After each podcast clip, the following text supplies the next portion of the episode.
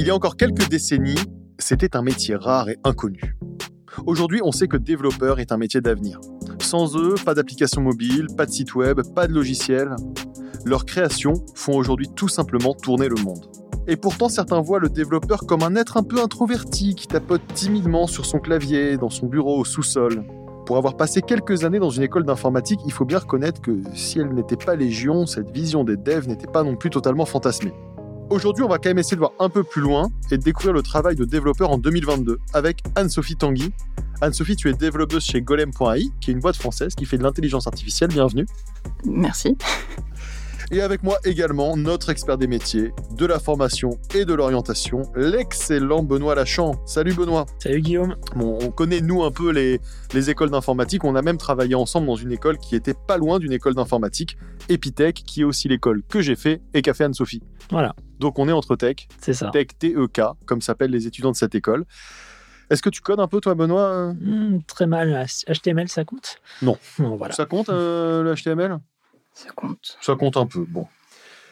Alors Anne-Sophie, pour commencer, est-ce que tu peux nous parler un petit peu de ton parcours? Après mon lycée, j'ai fait un an de commerce qui m'a pas plu et au final, je me suis retranchée sur l'informatique, donc euh, sur euh, Epitech, une école en 5 ans. Et après avoir fait euh, une journée découverte là-bas, bah, j'ai signé. Et donc j'ai fait, j'ai fait mes 5 ans là-bas et dont un an qui était à l'étranger, donc à Québec, à l'université Laval. Et là, ça va faire, euh, ça va faire deux ans que je suis en CDI avec Golem. Donc, tu as eu tout de suite du travail après ta sortie euh, d'école, on imagine. C'est un métier où on recherche beaucoup de gens. Est-ce que c'était une passion pour toi, l'informatique, avant de te lancer dans Epitech ou tu l'as découvert quand tu as fait cette journée découverte et que tu t'es rendu compte finalement que c'était une... Euh, alors, absolument pas. J'ai toujours été très proche des, des, PC à cause des, des, jeux vidéo principalement. Et je me suis dit, mais en fait, pourquoi, pourquoi pas pousser un peu, voir ce qu'il y a derrière et, euh, et, tester en fait. Et voilà, je me suis retrouvée dedans, ça m'a plu, j'ai continué, je me suis donné. Donc tu étais gameuse, mais tu n'avais jamais codé avant. C'est ça. Qu'est-ce qu'on fait à Epitech en gros? Qu'est-ce que, Comment est-ce que ça se passe? Je crois que c'est une école qui a une pédagogie un peu particulière. Exact, c'est un parcours en cinq ans. On se retrouve pendant trois ans à faire euh, du, du, développement euh, en C, puis en CPP, puis on touche un peu à d'autres langages. Donc C et CPP, c'est des langages de programmation. Le euh, langage C et le C++. Exact. On entre dans l'école avec, euh, on commence par une piscine qui dure quelque chose comme trois semaines si je me souviens bien. Donc euh, on nous donne, on nous donne la machine, enfin on paye la machine et on se retrouve directement à faire des choses en fait. Donc une piscine, c'est un terme métaphorique. Oui. Pour les gens qui nous écoutent, bien sûr, bien sûr, qui n'ont pas le jargon, c'est trois semaines de travail intensif. L'idée, c'est qu'on te jette dans la piscine et on voit si tu peux nager. C'était un peu ça la métaphore à la base. Ok. Et, euh, et oui, pour la particularité de l'école, du coup, on n'a pas de prof en fait. On n'a pas de prof, donc euh, on a des étudiants qui servent de, de, de guide, d'aide et de correcteur, euh, mais on n'a pas de cours magistraux dans, dans des amphis. Et ça, ça t'a plu pour ta découverte de, du développement? Et tu as tout de suite accroché avec le fait de coder donc de... Le, le fait d'avoir... En fait, c'est c'est une pédagogie qui est faite par projet. Donc euh, on choisit, enfin au début on choisit plus ou moins les projets qu'on veut prendre. On attend deux jours ou deux semaines par projet et on est lâché, on a, on, a notre sujet et on est lâché. Et le but c'est de, de, faire, euh, de respecter la consigne et d'arriver à avoir un projet fonctionnel à la fin. Quoi. Et aujourd'hui dans ta vie professionnelle c'est un peu la même chose. Tu as un projet et tu dois le, Ouais, j'ai cinq projets. Ouais. cinq projets. A un peu plus de devoirs. C'est quoi ton quotidien aujourd'hui chez Golem? Mon quotidien, il change beaucoup. Euh, je suis rentrée dans la boîte, on m'a mis mainteneur euh, d'une des briques qui fait de l'océarisation. Donc, c'est apprendre. Euh, c'est un, outil qui utilise des logiciels qui font de l'océarisation plus précisément. Qu'est-ce que c'est l'océarisation? Océarisation, c'est la reconnaissance de caractères.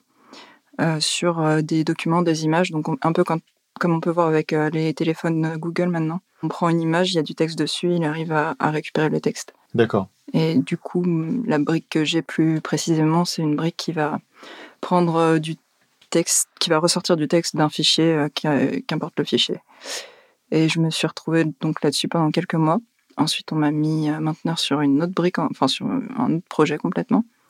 J'ai fait de la R&D, j'ai fait euh, de l'Ops, j'ai fait des scripts, j'ai fait beaucoup, beaucoup de choses différentes au donc, final. donc ton quotidien, quand tu dis de la R&D, c'est que tu vas chercher comment résoudre un problème? C'est les... La boîte avait un problème euh, technique. Euh, on ne savait pas si on pouvait le résoudre. Il fallait... euh, Donc on, on s'est dit, bon, bah, on va mettre euh, tant de jours pour faire des recherches, voir ce- est-ce qu'on peut le faire et combien de temps ça nous prendrait pour le faire après. Et voilà. Donc ça, c'est intéressant parce qu'on peut imaginer aujourd'hui, quand on ne connaît pas un développeur qui passe ses journées sur son ordinateur à taper du code, mais il y a une grosse partie de ton travail qui est aussi de la recherche. De la recherche, mais pas que de la discussion aussi. Par exemple, si on a plusieurs briques qui doivent marcher ensemble, on doit communiquer, euh, que ce soit un protocole ou une façon de, de marcher, euh, de, de, de faire tourner les briques ensemble. Quoi. Donc tu travailles aussi avec les autres pôles de ta boîte pour créer une sorte de solution globale et que tout ce que tu fais soit compatible avec ce qu'ils font eux? Ouais, enfin, les, les autres pôles, c'est toujours les pôles tech, euh, de dev en l'occurrence. Mais pour répondre à ta question, oui, je travaille aussi avec les autres pôles. Donc c'est important aujourd'hui pour un développeur d'être capable d'avoir euh, des bonnes relations, même sociales, avec ses, avec ses collègues. J'imagine qu'il y a aussi de la médiation, qu'il y a aussi Si, toute cette... euh, si, si on s'entend pas bien avec, c'est dommage, mais c'est surtout euh, le fait d'être capable de communiquer clairement les besoins, les problèmes, et, et surtout si on a un, un- un problème, qu'on se dit que on nous a demandé de faire telle chose, mais qu'on n'est pas capable de le faire à temps, il faut, il faut lever, euh, lever le drapeau en disant attention, il y a un problème ici, on va pas y arriver. Et donc ensuite, tu as la mise en application de ce que tu as trouvé. Et alors, est-ce que vous avez réussi à résoudre ce problème? Celui-là, ouais, Ah bah, bravo. ouais, on avait, on avait trouvé un truc. Et donc ensuite, tu passes en phase de construction un petit peu, où là, tu vas coder? Ouais, on avait fait euh, ce qu'on appelle euh, un POC, Proof of, Concept. C'est une espèce de démo qui prouve que bah, ce qu'on veut faire marche. Et derrière, l'équipe euh, qui devait utiliser cette chose-là l'a récupérée et puis a fait quelque chose à développer dessus pour, euh, pour l'adapter à leurs besoins. D'accord, donc toi, tu as un peu créé les bases. Ouais, c'était Et le cas pour, derrière, il y a d'autres gens qui travaillent dessus pour cette problématique-là. pour ouais. cette problématique-là. Tu nous disais que tu avais choisi tes études à la base parce que tu étais gameuse. Donc j'imagine qu'il y avait peut-être une ambition d'aller dans le jeu vidéo. Finalement, tu n'y as pas été. C'est Bah, même pas en fait. Même Non? pas. Non, c'était plus euh, le fait d'être euh, sur, euh, sur le PC, de se débrouiller, de faire des choses qui marchent, peut- peut-être de faire des scripts pour commencer. c'était l'outil. t'a C'était l'outil, ouais. Et, et le fait que bah, le, le fait d'être dans, les, dans des jeux, j'ai j'ai beaucoup de potes qui sont, euh, qui sont, qui sont des mecs, dont certains qui, qui étaient partis sur, euh, sur du dev. Pareil, dans ma famille, euh, j'ai un frère qui est parti en, en ingé euh, avec, avec un, peu, un peu de dev et mon, mon père qui a toujours été un peu geek sur les bords. Ok, donc une famille qui était déjà très techno et, Ouais. et compagnie. Tu as croisé des gens qui espéraient travailler dans le jeu vidéo Ouais. et qui finalement se sont rendus compte que c'était peut-être moins marrant que Ouais, ce qu'ils bah, imaginaient. on, on a eu des projets à Epitech où on devait faire des, des jeux vidéo. Donc c'est moins stylé que ce qui sort euh, aujourd'hui. mais, euh, mais en fait, on, on se rend compte que, euh, même moi, je me suis rendu compte que le, le jeu vidéo, c'est un, un travail qui est, qui est monstrueux. Enfin, il y a, il y a pas que du développement, il y a toute la composition de la musique, par exemple, il y a toutes les images, les modèles 3D. Enfin, c'est tout un monde. Et euh, dans tous les gens que, que j'ai pu rencontrer à Epitech, il y en a un seul qui a gardé son rêve, qui n'est pas encore dans une boîte euh, de, de jeux vidéo, mais qui, qui en fait euh, sur, euh, sur son temps libre. Qu'est-ce qui te plaît le plus dans ton métier aujourd'hui? Bah, le fait en fait que ça, ça change tout le temps, il y a toujours des nouveaux problèmes, que en fait c'est le, le, le dev c'est encore une science qui est jeune. Du coup, il faut, il faut se mettre à jour tout le temps, il faut tout le temps. Enfin, c'est rarement des problèmes qui ont déjà été vécus, ou alors qui ont été vécus mais pas euh, documentés. Donc il y a une grosse part de veille aussi, une grosse part de mise à niveau en permanence, comme les, les, les langages de programmation pour, euh, pour ceux qui nous écoutent, ils évoluent. C'est-à-dire qu'il y a des nouvelles versions qui sont publiées régulièrement, qui s'adaptent un petit peu aux nouveaux besoins, euh, à des compatibilités avec d'autres technologies. C'est un monde, euh, c'est un monde qui est en mouvement euh, quasi quotidien. Par rapport à son propre métier, oui, il faut être à jour euh, sur, sur les stacks, les, les briques, les langages qu'on utilise. Et en plus, pour pouvoir progresser, avoir une vision un peu plus globale de la chose, faire euh, ce qu'on appelle de la veille, du coup, c'est quelque chose que je considère important. ouais. Comment tu t'organises sur la veille? Est-ce que ça fait partie de ton temps de travail, entre guillemets, rémunéré? Ou est-ce que ça va être plutôt euh, le soir où finalement la veille se fait en permanence dans tes recherches euh, au quotidien? Les deux. Les deux, en fait. On a, donc dans, dans, Golem, qui est une boîte quand même très tech, on, a, on nous pousse à en faire. On nous dit, bon, bah, s'il est 17h50, que t'as plus rien à, faire, que tu as terminé ta journée ou que t'en peux plus, va, va regarder un article de veille. On a quelque chose comme 5 channels Slack dédiés à la veille. Pas que tech, UX, marketing, n'importe. et en plus de ça, il y, a, il y a quelques semaines, on a réussi à négocier une après-midi de formation tous les deux vendredis. Donc c'est l'équipe tech qui se retrouve, qui vote sur des sujets qu'ils veulent voir. Et on a une demi-heure où on va parler de veille d'articles qui, qui, nous ont intéressés durant la semaine et euh, deux heures qui sont réparties en deux sujets différents. Donc, qui peuvent être euh, de regarder des conférences, de d'essayer un nouveau langage euh, ou de, de, présenter un de nos projets, de présenter un, quelque chose en tech qui nous intéresse. Donc ça, c'est quelque chose que vous avez négocié avec votre direction pour avoir ce temps-là de ce temps-là de veille et de d'amélioration. Et j'imagine que derrière, ça vous permet de travailler mieux et de, développer plus, euh, plus efficacement. Est-ce que tu peux peut-être nous parler de Golem? Parce que nous, on connaît, pour le coup, mais euh, c'est quoi? Parce qu'on parle d'intelligence artificielle, mais c'est assez vague pour les gens qui, qui nous écoutent. Donc, euh, c'est quoi le, métier de Golem? Le métier de Golem, c'est du, du, NLU, donc qui va faire, qui va prendre du texte et essayer d'en déduire des, de, de, la compréhension humaine. Par exemple, euh, sur, le, sur le site, il y a l'exemple de euh, je, veux boire du thé. Ils vont comprendre qu'il euh, y a un sujet qui est jeu, l'intention de vouloir quelque chose et boire quoi Du thé. Qui se fait avec, donc pas du machine learning, mais une, une configuration qui est, qui est derrière envoyée à l'IA qui va déduire des choses. Donc on n'est pas sur du machine learning, on n'est pas sur un, un programme qui apprend, en fait, il a déjà les modèles pour pouvoir euh, analyser et... Euh, C'est ça, en l'occurrence, il a une base de, dictionnaire avec euh, plein de mots pour, pour pouvoir en déduire des choses. Si je peux donner un exemple, une mise en application qui est, je pense, une des plus, une des plus simples qu'on ait, peut-être pas au niveau du dev, mais en termes de compréhension, ça serait on a des, entreprises qui viennent vers nous parce qu'ils ont une quantité phénoménale d'emails. Euh, on va prendre ces emails et on va réussir à les catégoriser en disant bon bah tiens ça c'est une facture, ça ça va être euh, une, plainte d'un client, euh, ça ça va aller dans et du coup ça ça va aller dans telle boîte mail, ça on va en faire telle chose, on va le renvoyer sur sur telle telle URL qui est donnée, voilà. Donc ça peut lire automatiquement des milliers et des milliers de mails et bien les réadresser comme il faudrait. Par exemple, ouais. Ou de, de la même manière de trier, de catégoriser des documents. Alors Benoît, est-ce qu'on ferait un petit point sur les formations qui permettent d'être développeur Oui, alors ce qui est très étonnant, et Anne-Sophie nous l'a dit, euh, c'est que euh, bah, Anne-Sophie, avant d'avoir commencé sa formation, ne s'intéressait pas spécifiquement à l'informatique. C'est vraiment une évolution du, du métier, puisqu'il y a quelques années, en tout cas moi quand j'ai commencé dans le monde des, écoles informatiques, euh, dans l'informatique que des gens qui vraiment déjà pratiquaient, qui euh, depuis 12 ans, 13 ans euh, codaient dans leur coin, etc. Donc il y avait vraiment une base de passionnés qui ensuite allaient en faire un métier. Et puis ça s'est démocratisé c'est normal. Et aujourd'hui, c'est gérer un métier comme un autre. Il n'y a pas besoin d'avoir fait des années et des années de code dans sa chambre avant d'y arriver. Ça peut être un plus quand on est passionné qu'on a pu tester auparavant, mais c'est plus une condition sine qua non pour arriver sur, sur ces métiers-là. Et je dirais qu'aujourd'hui, il y a l'effet pervers de ça, c'est que ça s'est tellement démocratisé qu'il y a certaines formations, et là je, pointe du doigt une formation spécifiquement qui est le, BTS SEO, qui est le BTS informatique, service informatique aux organisations, donc SEO, qui est devenu une sorte de, de voie d'orientation post-bac lambda. C'est-à-dire ça pourrait être ça, ça pourrait être du commerce, ça pourrait être n'importe quoi.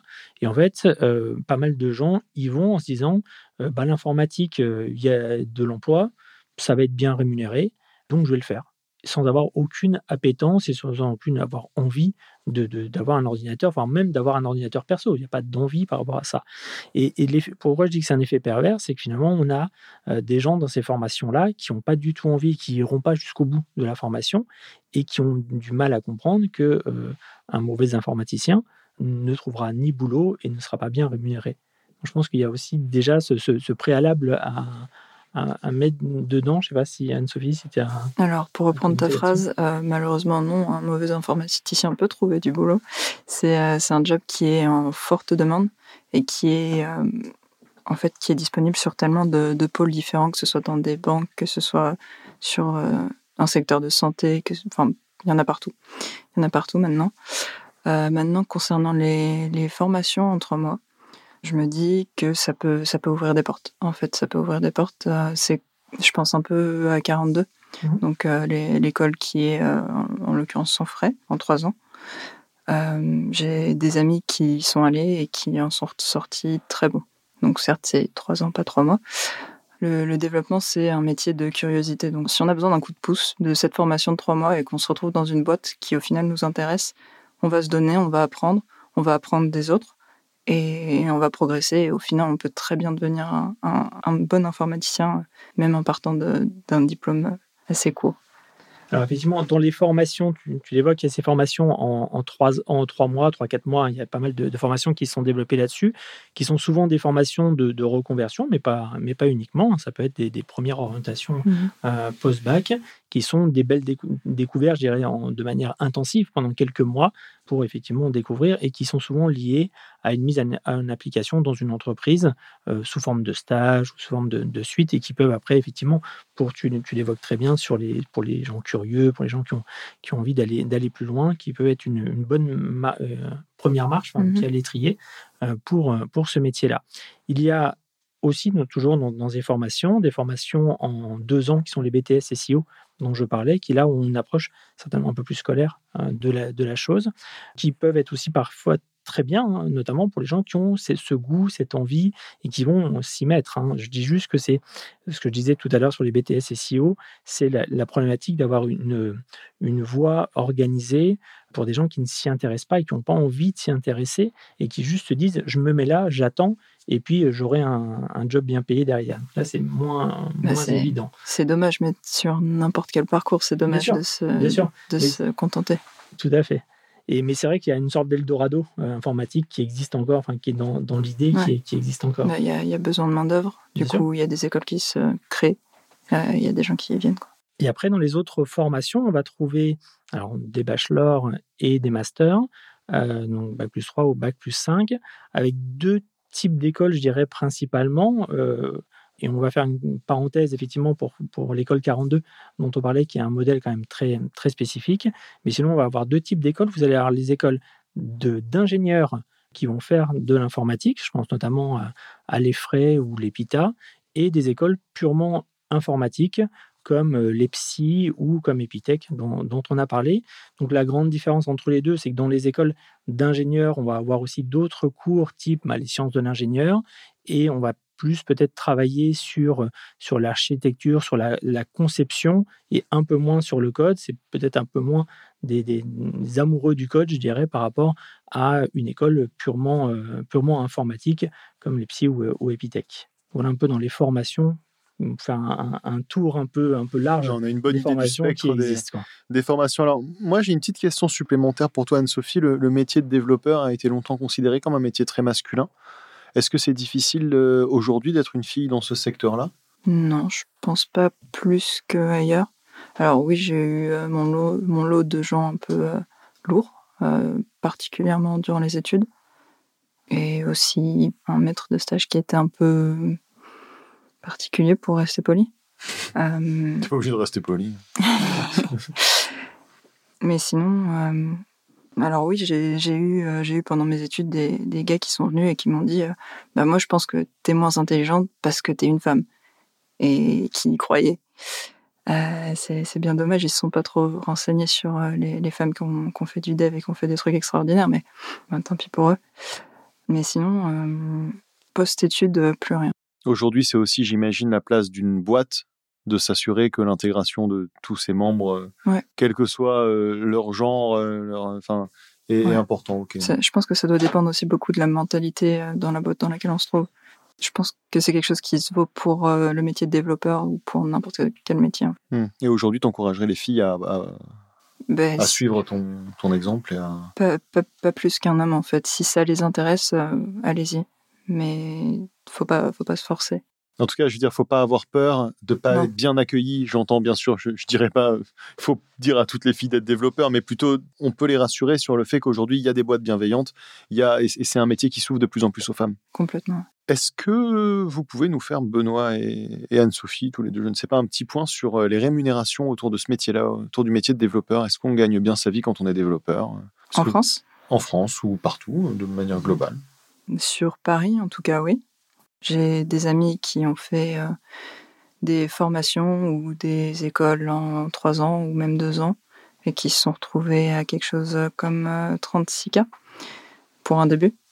En sachant que, si- en, règle générale, en développeur, si on, si on remplit euh, sa part euh, du, travail, on monte euh, relativement rapidement.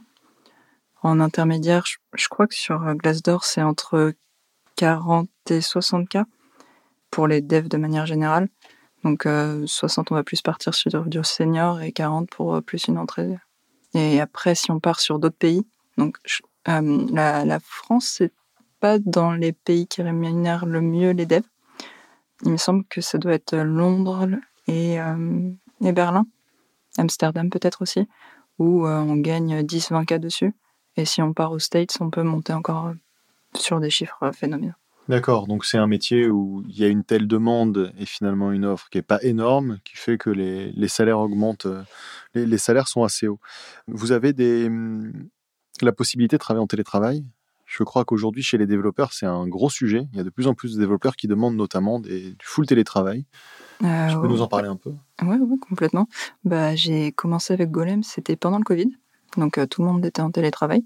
Euh, j'ai rencontré les gens par euh, Google Meet. Ça s'est bien passé. Et euh, là encore, euh, récemment, on, a dit, on a demandé au tech d'être à distance. Et là, on revient, on, on nous demande d'être présent un jour et demi par semaine. Si on veut être là plus souvent, bah, il y a des places. Et si jamais on a une galère sur le jour où on est supposé être là, bon, bah, on, s'arrange, on vient un autre jour. C'est simple en fait d'être en télétravail tant qu'on n'a pas euh, un, un manager qui est parano et qui veut absolument voir, euh, enfin, qui veut faire badger ses employés ou quelque chose comme ça. Oui, bien sûr. Mais c'est un, un métier télétravaillable et je crois aujourd'hui que dans les exigences des développeurs, ça fait partie de, des nouvelles exigences. C'est que les, les très bons développeurs, ils disent bah, Moi, je veux être en télétravail une, une grosse partie de ma, de ma semaine. euh. Mhm. Et même si je peux rajouter, euh, il y a aussi euh, de plus en plus du travail qui se fait à distance. Donc euh, pas que télétravail, c'est-à-dire de, de partir dans un autre pays et de travailler à distance. Oui, avec, carrément. euh, avec un jet lag et, euh, et voilà. Génial. Donc, c'est vraiment, ça fait partie de ces, de ces métiers d'avenir euh, sur ces points-là. Est-ce que tu ramènes parfois dans ta vie quotidienne ton talent de développeuse? Est-ce que par exemple, tu t'es déjà fabriqué des scripts pour te faciliter la vie ou est-ce que tu dépannes des gens Tu as des projets perso? M'a déjà, j'ai déjà eu l'ami d'un ami qui avait besoin d'un script contre rémunération, donc euh, ouais. Euh, et sinon, euh, ouais, j'ai, des amis qui se sont mis au dev, donc euh, après que, après que j'ai fini mes études en l'occurrence, et qui ont fait, euh, qui ont fait leur parcours scolaire, et donc euh, j'étais là, j'étais là pour eux, pour euh, leur filer un coup de main, pour conseiller, pour. D'accord. Mais tu t'es pas créé un Jarvis chez toi qui te dit bonjour quand tu rentres et qui allume la lumière? Alors j'ai plein de projets, j'ai plein de choses que j'ai commencé, j'ai plein de choses que j'ai pas finies. J'ai j'ai fait quelques, quelques hackathons sur mon temps libre. Ouais. Euh, Un hackathon, c'est quoi? Un hackathon, c'est euh, on a un, un sujet et le but c'est de, de réussir à coder le sujet. Euh, je, vais- je vais donner un exemple, ça sera peut-être un peu plus concret. Sur un temps limité. Sur un temps limité. D'accord. Un week-end. C'est c'est souvent un week-end et euh, c'est souvent des nuits qui, qui, qui passent aussi dessus. Je peux donner l'e- l'exemple du dernier qu'on a fait. On devait faire euh, un espèce de langage, pseudo-langage, euh, et le but c'est que ce soit original. Donc euh, la consigne était vachement vague.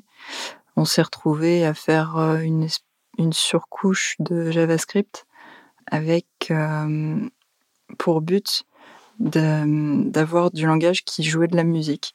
Donc on pouvait instancier nos variables avec des chiffres, euh, dire que euh, cette variable ça serait telle note, et derrière quand euh, on lançait le programme, et ben ça jouait une musique et on a fait, je crois qu'on a fait Harry Potter et euh, et Pirates des Caraïbes avec. D'accord, trop bien. Voilà, c'était rigolo. Et, et, ouais, sur la, personne qui corrigeait le, le truc nous a donné des, nous a mentionné dans, dans, la vidéo à la fin parce que ça l'avait fait rire. Enfin, voilà. Merci beaucoup Anne-Sophie d'avoir partagé avec nous ton expérience et merci Benoît de nous avoir éclairé à propos des nombreuses formations qui permettent de se former dans le développement. Et vous, chers auditeurs, si vous avez justement des questions sur les formations, sur les métiers, écrivez à Benoît sur c'est pas un métier.fr. À bientôt Benoît. À bientôt Guillaume. Au revoir Anne-Sophie, merci beaucoup d'avoir été avec nous. Merci à vous. C'est pas un métier est un podcast Evil Prod, production Benoît Lachamp, réalisation Benjamin Septemours, direction de production Paloma Sterzati. S'il vous reste 30 secondes, ce qui est le cas, je pense, laissez-nous des étoiles sur votre application de podcast. Sinon, je mets votre numéro sur une liste de relance pour le compte CPF. Vous serez prévenu. Allez, ciao et merci de votre écoute.